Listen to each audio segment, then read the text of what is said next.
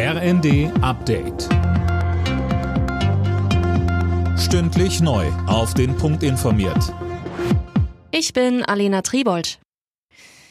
Der chinesische Staatskonzern Costco darf sich nun offenbar an einem Containerterminal in Hamburg beteiligen. Wie die Süddeutsche berichtet, soll Costco statt wie geplant 35 Prozent 24,9 übernehmen.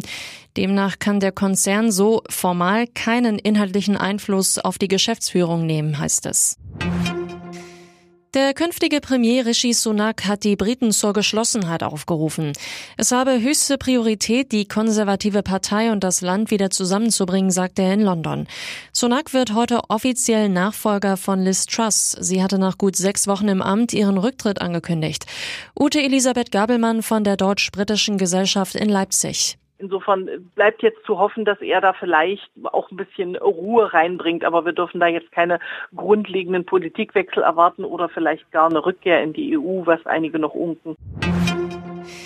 Wie im Fern soll auch im Nahverkehr in Bussen und Bahnen die Maskenpflicht bleiben. Darauf haben sich die Gesundheitsminister der Länder verständigt.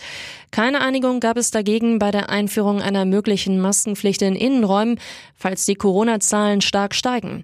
Bayerns Gesundheitsminister Holleczek sagte im Zweiten. Die Länder haben äh, unterschiedliche Meinungen zu diesem Thema. Klar ist, wenn es zu einer Maske im Innenraum kommen sollte, dann möchte man schon einheitlich versuchen, das auszusteuern. Bis zum nächsten Treffen der Gesundheitsminister im Dezember sollen Vorschläge erarbeitet werden. Die Einführung eines einheitlichen Ladesteckers in der EU für Smartphones, Tablets und Kopfhörer hat die letzte Hürde genommen. Alle 27 Mitgliedstaaten haben nun zugestimmt. Ab Herbst übernächsten Jahres müssen damit die meisten Geräte einen USB-C-Ladeanschluss haben. Alle Nachrichten auf rnd.de